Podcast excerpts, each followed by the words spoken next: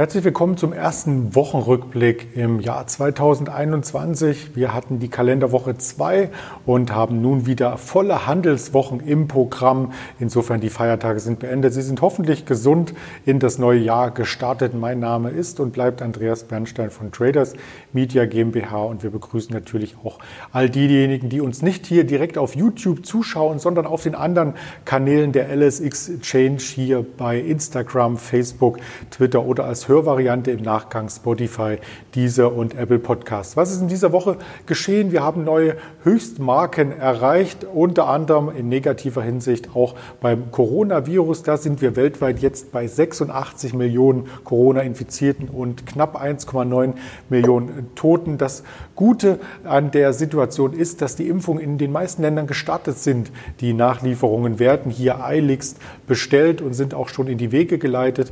Die Wall Street hat indessen währenddessen gekämpft mit historischen Szenen vor dem Präsidentschaftswechsel, der ja hier in knapp zwei Wochen stattfinden soll. Also das Kapitol wurde hier quasi einmal gestürmt. Später distanzierte sich Donald Trump wieder davon. Er hat es nicht ganz so gemeint mit dem Marsch aufs Kapitol. Das sind alles äh, politische Themen, die wir gar nicht tiefer aufgreifen wollen. Und die Wall Street hat das auch nicht tiefer aufgegriffen. Sie hat ihre Rallye weiter fortvollziehen können. Der Dow Jones war über 31.000, der Nasdaq über 13.000, der DAX übersprang sprang die runde Marke von 14.000 Zählern erstmals in der Geschichte und hat sich damit auch über die Februarhochs abgesetzt. Auch England war gefestigter nach dem Brexit und das sehen wir hier ganz gut bei den wichtigsten Indizes im Wochenrückblick. Und da war nämlich auf Platz zwei der UK 100 Index mit einer Wochenperformance von über 6 Prozent. Wer hätte das gedacht zum Ausklang des letzten Jahres? Der DAX relativ gut im Mittelfeld mit 2,4 Prozent.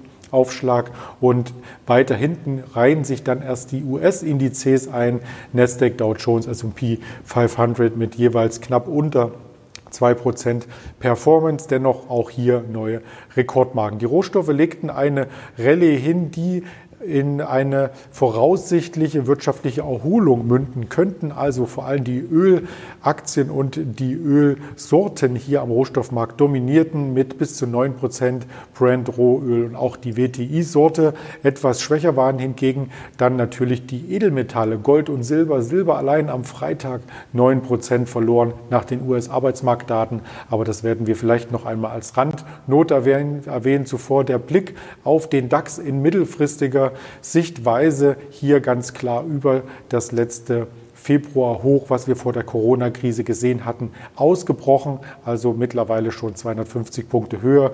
Und dazu fragen wir direkt in Düsseldorf den Henry dieses Wochenende. Henry, wie hast du das denn empfunden? Hi Andreas. Erstmal ein frohes Neues auch dir und an alle Zuhörer heute. Ähm, ja, der DAX begeht Neuland, Alltime Neuland. Also wir haben das letzte Hoch äh, bei 13.800 überschritten. Wir sind jetzt sogar schon über die 14.000er Marke gesprungen und äh, das ist einfach sensationell. Also seit dem Corona-Tief haben wir hier knapp 60 Prozent Kursgewinne mit dem deutschen Leitindex, mit Standardwerten. Wir leben in der besten aller Welten und was kommt nach dem Alltime High? Das nächste Alltime High. Meistens ist es so, the sky is the limit, heißt es doch auch unter Händlern, oder?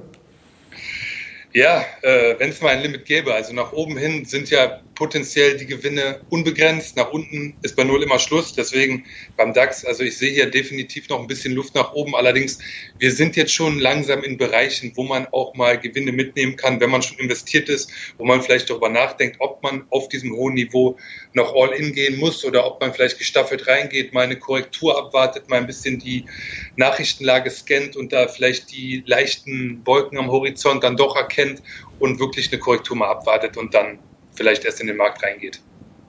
Wer denkt, dass der DAX hier schon heiß gelaufen ist, der hat vielleicht den Bitcoin nicht entdeckt. Wir haben Ende letzten Jahres hier mit den Allzeithochs gekämpft, knapp unter 20.000 US-Dollar. Und wenn man sich den Bitcoin jetzt anschaut, nur wenige Wochen danach stehen wir schon doppelt so hoch und zwar im Hoch bei knapp 42.000 US-Dollar. Was ist denn da geschehen?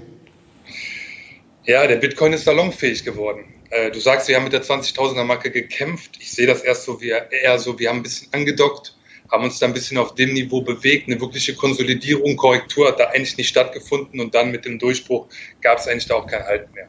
Ich persönlich glaube wirklich, dass durch das große Geld der Anleger, wir haben es im Dezember angesprochen, dass auch institutionelle und auch teilweise ganze Unternehmen hier einfach 100 Millionen dollarweise Bitcoins kaufen wirklich den Unterschied gemacht hat zum letzten Anstieg, der eher auf Basis der Privatinvestoren passiert ist vor drei Jahren. Da war wirklich eine Blasenbildung erkennbar.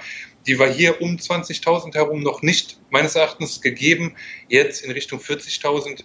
Ich persönlich würde es wirklich von der Seitenlinie betrachten, wenn man nicht investiert ist. So würde ich es mal vorsichtig ausdrücken. Wenn man sich die Marktkapitalisierung des Bitcoins anschaut, so sind da natürlich auch historische Höhen erreicht worden. Eine Billion US-Dollar ist der Bitcoin insgesamt oder alle Bitcoins zusammengerechnet wert aktuell. Und das ist dieselbe Liga wie der Microsoft-Konzern und der Apple-Konzern. Ansonsten fällt mir bei der Kategorie auch kein weiteres Unternehmen ein. Ja, man muss immer die Market Cap ein wenig äh, skeptisch sehen, meine ich, beim Bitcoin, weil das Handelsvolumen ist natürlich wesentlich geringer als bei diesen von dir genannten Unternehmen aus Amerika, wo viel mehr Augen drauf sind, viel mehr große Investoren drin sind, wo die Kursmarken viel graziler abgearbeitet werden als beim Bitcoin, wo teilweise ja einfach 1000 US-Dollar innerhalb von ein paar, ich würde etwas Minuten sagen, aber eher ein paar Stunden mal ebenso durchbrochen werden, weil einfach niemand daran denkt, die Bestände, die er hat, jetzt schon zu geben und einfach aufgrund des niedrigen Handelsvolumens würde ich sagen, ja, wir sind hier bei einer Billion US-Dollar, aber es ist mit Vorsicht zu genießen. Sicherlich spielte hier auch eine Rolle, dass das sogenannte Fiat-Geld ähm, einer gewissen Entwertung unterliegt, Inflation und so weiter und gerade die Hilfsprogramme, die aufgelegt werden und die vielleicht noch kommen in der Corona-Pandemie-Zeit, äh, die tun natürlich sich ein bisschen auf den Dollar und auf den Euro legen und viele Anleger sagen dann, vielleicht gehen wir lieber in den Bitcoin hinein. Der Bitcoin ist ja auch nicht fändbar, äh, wenn ich das richtig recherchiert habe, also gehört nicht zu den äh, Assets, die liquidiert werden, wenn man hier privat vielleicht in Schieflage gerät. Aber was steckt denn noch hinter diesem Hype? Da gibt es doch sicherlich auch andere Meldungen. Definitiv. Also ich will nochmal das Thema aufgreifen mit dem Inflationsschutz, weil so gesehen ist meines Erachtens der Bitcoin fast das einzige wirkliche wahre, gradmessende Instrument für die weltweite Inflation. Dadurch, dass die ähm, Zentralbanken eigentlich weltweit ihre Programme aufgedreht haben, es fließt weltweit in jeder Währung so viel Geld in den Markt, sprich welche Währung ist da noch sicher? Der, der Schweizer Franken, der gut, ist auch ein begrenzter Markt. Das heißt, man sieht am Bitcoin meines Erachtens sehr gut A, die Inflationserwartung, B, natürlich hier auch Spekulation, aber er ist meines Erachtens ein ehrlicheres, Instru ehrlicheres Instrument geworden als zum Beispiel Gold, wo wir jetzt sehen mit den steigenden US-Renditen ähm, nach dem Sieg der Demokraten dass der Goldpreis und der Silberpreis hier sogar unter Druck kommen, während der Bitcoin ja absolut kein Halten mehr kennt und sieht, dass hier einfach nur noch mehr Geld gedruckt werden wird. Und egal, was mit Renditen weltweit passiert, er wird bevorzugt zum Gold. Und das ist meines Erachtens hier ein ganz ausschlaggebender Punkt. Und dann natürlich nochmal, wie von dir auch ähm, hiermit angeführt, die breite Öffentlichkeit. Er kommt mittlerweile überall an, er ist salonfähig. Wir haben es im Dezember gesagt, bevor wir das Alltime High genommen haben. PayPal bietet den Handel an für seine Anleger für seine Nutzer. Das heißt, man kann sehr einfach investieren. Es gibt ETNs, also ETF-artige Produkte. Es gibt Apps, äh, die man sehr leicht ähm, installieren kann. dass der Handel, die Investition ist jedem ermöglicht und auch eben, wie gesagt, salonfähig für Großinvestoren und Unternehmen geworden. Du hast es bereits angesprochen, also die breite Masse an Anlegern und auch diejenigen, die noch keine Anleger waren, ähm, werden hier quasi gebrieft auf verschiedensten Portalen. Also wir haben bei tagesschau.de nur als Beispiel hier eine Anleitung gefunden, wie Bitcoins funktionieren, wie man investiert. Auf spiegel.de war Ähnliches zu lesen und natürlich auch in den einschlägigen ähm, Börsenfachmagazinen wird das Thema schon länger aufgegriffen. Letzten Endes hatte ich auch im privaten Umfeld einige Anrufe und Nachrichten äh, von Freunden und Bekannten, die erstmals in Bitcoin investieren möchten. Du hast das sicherlich schon getan, oder? Das Thema der Anrufe fand ich auch ganz lustig. Also mich haben auch drei Freunde von mir, die ich echt lange schon kenne, angerufen. Sie wollten nie was mit der Börse am Hut haben. Sie waren nicht empfänglich für ETF-Sparpläne, nicht empfänglich für ein Dividendenportfolio, nicht empfänglich für eine Anleihenstrategie. Ich habe ihnen im Prinzip immer mal gesagt, denk doch mal an deine Rente, willst du nicht mal was investieren? Lass dein Geld doch nicht einfach sinnlos irgendwo rumliegen. Und auf einmal kam der Anruf, ey, macht es nicht Sinn, wenn ich mein Geld in einen Bitcoin stecke? Also es reicht ja nicht mal wahrscheinlich für einen Bitcoin, aber in Bitcoin-artige Produkte oder in, in einen anteiligen Bitcoin stecke. Und da habe ich, also es fiel mir schwer, da nicht die Augen zu verdrehen und zu sagen, alles klar, jetzt kommst du an. Es ist wirklich so, wenn die Sau dann durchs Dorf getrieben wird, auch deutschlandweit, dann, dann will wirklich jeder dabei sein und das, das sieht man hier halt wirklich schon. Also, wie gesagt, es ist, ist salonfähig, aber es hat ein Geschmäckle. Ich persönlich, ich habe ja damals schon, also das kommt halt dadurch bedingt, dass ich ähm, wie bei Lang und Schwarz das natürlich mitbekomme, wenn dann die, die ETFs heiß laufen oder also die ETFs oder ETNs auf Bitcoin oder Kryptowährung heiß laufen, gefragt sind von der Kunden, dann, dann habe ich mir natürlich auch meine Gedanken gemacht. Und damals, als so gesehen die Blase geplatzt ist bei 20.000, habe ich dann so um die 8.000 oder 9.000 US-Dollar wirklich gesagt, okay, war das nicht die Korrektur, die notwendig war, weil an das dahinterliegende System des Bitcoins habe ich so gesehen geglaubt. Es, es macht Sinn. Der Bitcoin ist nicht wertlos. Wir können das nochmal in irgendeiner Sendung vielleicht ausgiebiger besprechen, was wirklich dahinter steht. Deswegen, ja, ich war investiert. Ich will mir jetzt nicht hier die, die Lorbeeren anstecken, aber ich musste so gesehen auch durch einen Teil der Tränen gehen, um jetzt dann so gesehen jubeln zu können, dass ich dabei bin oder da dabei war, weil bei um die, als wir dann Richtung 30.000 US-Dollar gingen, habe ich dann auch ehrlich gesagt die Reißleine gezogen und habe mir gedacht, lass das mal laufen, die letzten Gewinne den anderen war jetzt vielleicht eine Fehlentscheidung, aber ich, ich heule da den entgangenen Gewinn so gesehen nicht nach. Ist auch ein cooler Begriff, Reißleine bei mehreren hundert Prozent äh, Gewinn zu verwenden. ja.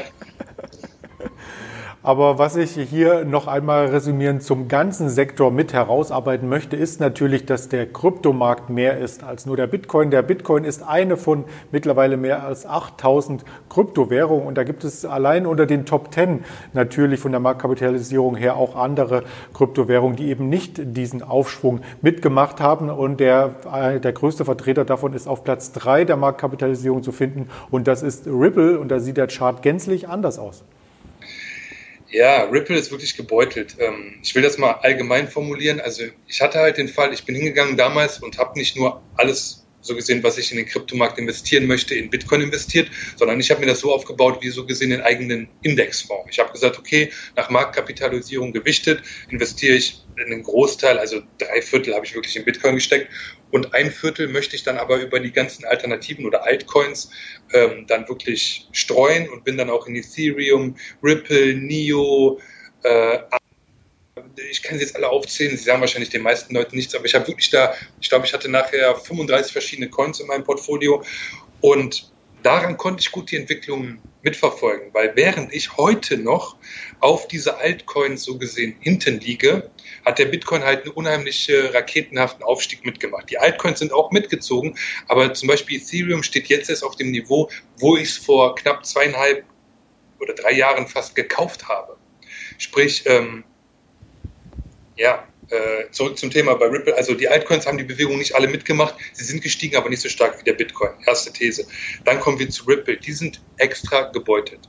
Sie haben von der SEC, weil sie kein ähm, kein eigentliches Finanzinstrument wie der Bitcoin sind, haben sie eine Klage anhängen. Und da geht es wirklich um die Existenz dieses einen Coins, um milliardenschwere Klagen. Und ich bezweifle persönlich, also es gibt da auch Experten, die sich da so gesehen in dieser Szene rechtlich besser auskennen. Äh, da habe ich so gesehen deren Meinung, sagen wir jetzt mal, aufgegriffen, aber ich, ich stehe da ganz hinter. Ich glaube wirklich, dass der einzige Weg für Ripple aus diesem Tal der Tränen aufgrund der anhängenden SEC-Klage ist, sich da zu einigen also da vor den obersten Gerichtshof zu ziehen, wie das da der, der Vorstand des, äh, dieser Ripple Company gesagt hat und darauf zu hoffen, dass jetzt mit den Demokraten da irgendwie ein anderer Wind weht und man vielleicht sich da so durchwieseln kann und eine neue Agenda schafft und Maßstäbe da setzt und weiß ich nicht, was er da alles verkündet hat. Für mich alles Nonsens. Ich glaube, einigen Wert von Bitcoin, äh, Wert von Ripple etwas abschreiben und dann das Teil der Tränen irgendwie verlassen und vielleicht wieder die Funktion übernehmen, die man da übernommen hat in den letzten Jahren.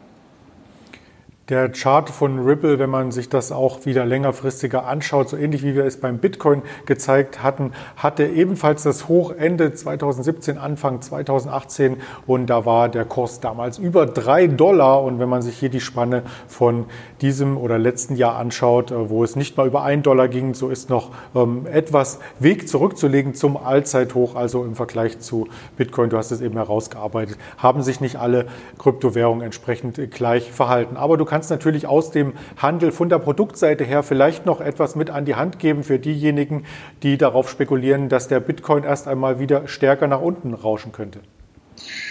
Ja, wir haben da mal so einen ähm, angesprochenen ETN auf Bitcoin rausgesucht, allerdings mit einer inversen Funktion. Das heißt, mit jedem Prozent, das Bitcoin steigt, sinkt dieses Produkt ein Prozent und auch umgekehrt.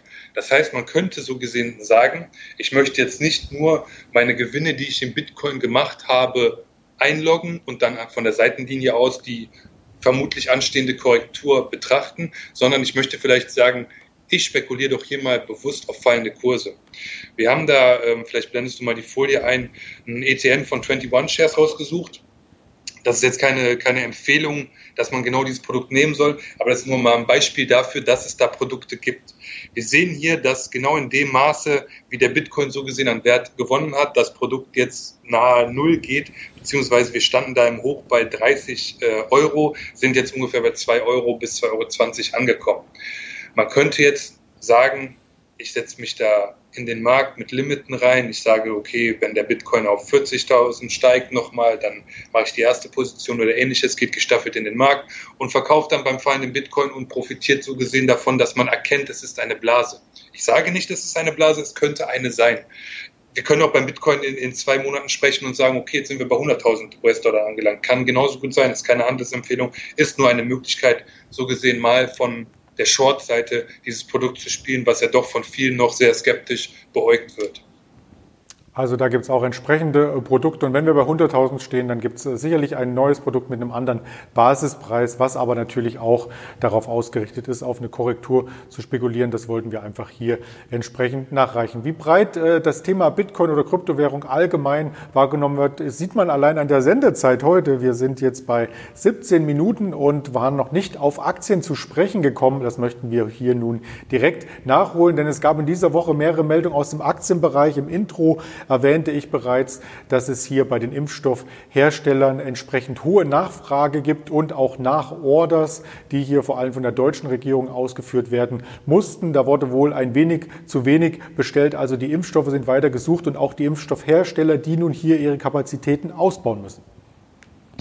Ja, du hast uns mal CureVac hier mitgebracht als Beispiel. Also man sieht es ja generell, wie BioNTech, Moderna, CureVac, AstraZeneca, wie sie alle gelaufen sind und dann auch natürlich die Unternehmen, die damit im äh, Hintergrund mitarbeiten, wie Pfizer und ähnliche.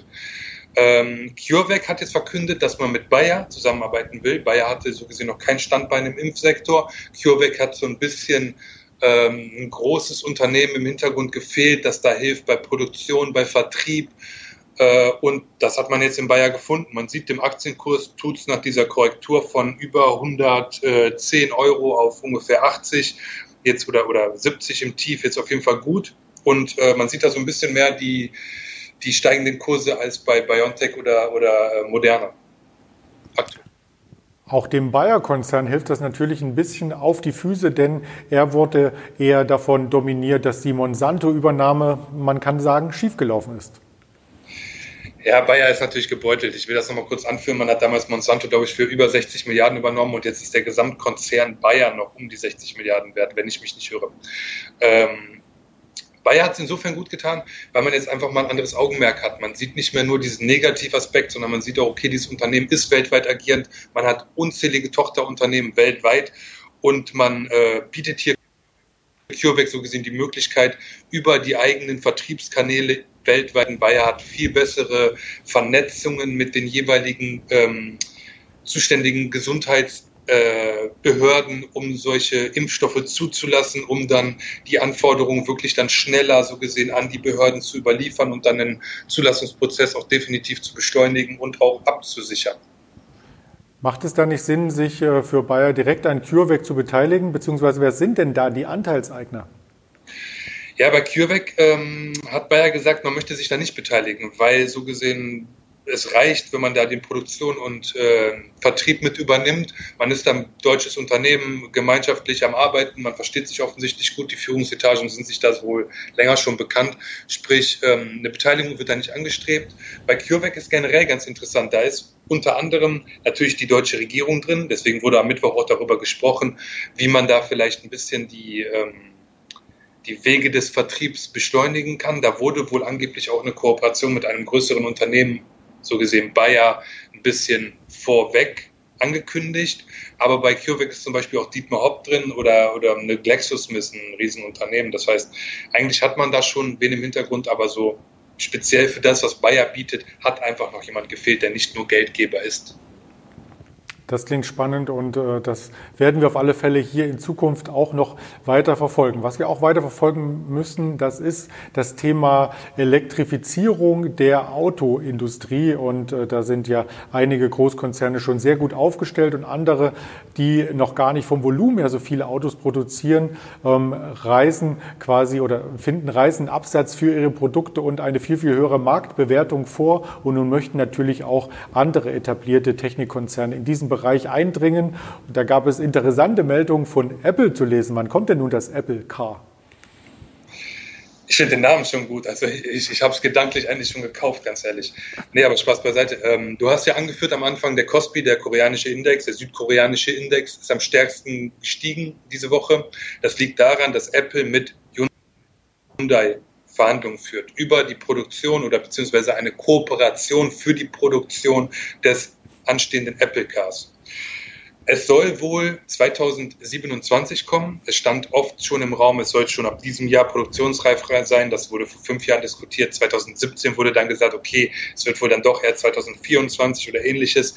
Jetzt wieder sieben Jahre Zeithorizont. 2027 soll es kommen. Kooperation mit Hyundai wird besprochen. Hyundai steigt 25 Prozent. Auch der Apple-Aktie hilft sieht für mich wie eine runde Sache aus, weil so gesehen dieser koreanische, südkoreanische Autobau, ich sag's mal dabei, ähm, im Elektromarkt, der schon sehr aktiv ist und da eigentlich auch schon gute Kooperationen so gesehen bestehen. Zwischendurch erwähnte ich ja, dass Apple, und wir blenden hier im Hintergrund die Aktie entsprechend ein, ja auch über eine Billion wert ist. Also eigentlich von der Cash-Situation oder vom Unternehmenswert her könnte Apple auch hergehen und sagen, wir kaufen einfach Hyundai. Ja, ich glaube, da haben sie gar kein Interesse bei. Also Apple hat damals mal, also 2015 fing das Jahr an, 2017 wurde dann diskutiert, wie Apple das Apple Car umsetzt.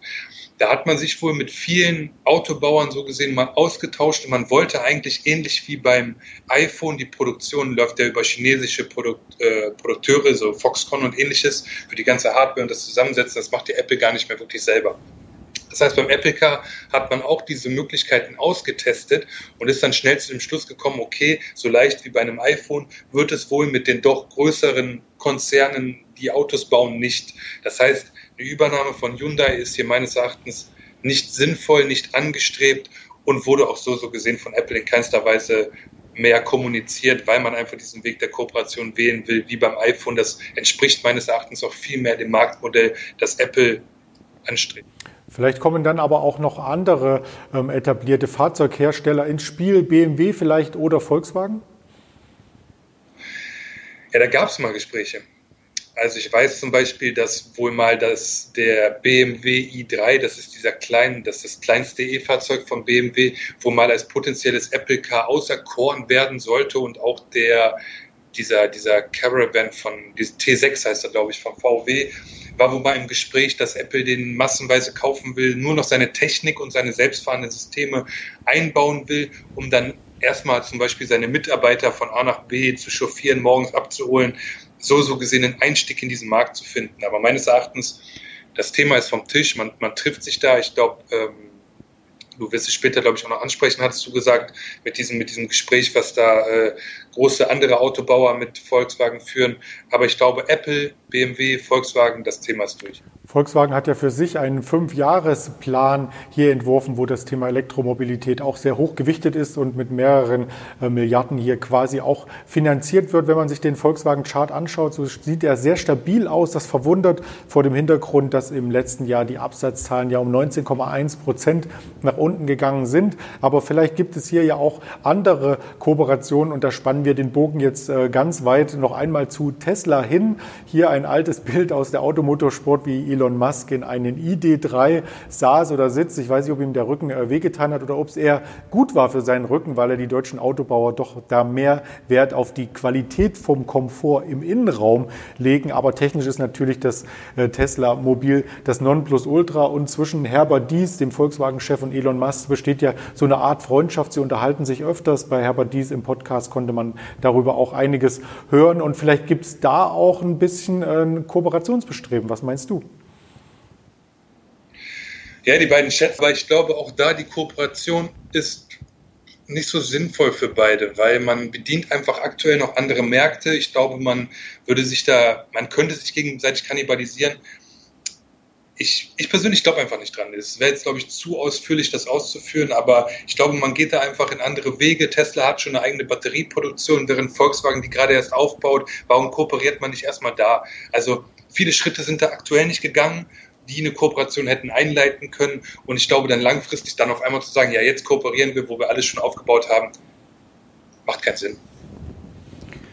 Und äh, insgesamt hat ja Tesla auch zeigen können, dass sie ihre Ziele erreichen. Im letzten Jahr wurde ausgegeben, 500.000 Autos ausliefern zu wollen. Es waren am Ende dann 499.550, glaube ich, also ganz knapp vorbei, aber eigentlich doch getroffen, wenn man die Rundungsregeln befolgt. Und äh, die Kursziele werden bei der Tesla-Aktie immer höher geschraubt. JP Morgan hat ähm, das Kursziel massiv nach oben angehoben und die Aktie war in den letzten Tagen auch der Gewinner. Das äh, erinnert ja fast schon wieder den Bitcoin, wenn man den Aktienchart aufruft?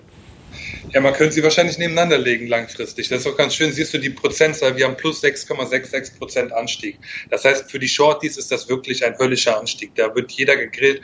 Da werden teilweise ähm, äh, Short-Produkte reihenweise ausgenockt. Es gibt, gibt hier Zwangseindeckung und ähnliches. Ich meine, wir sind nach dem Aktiensplit.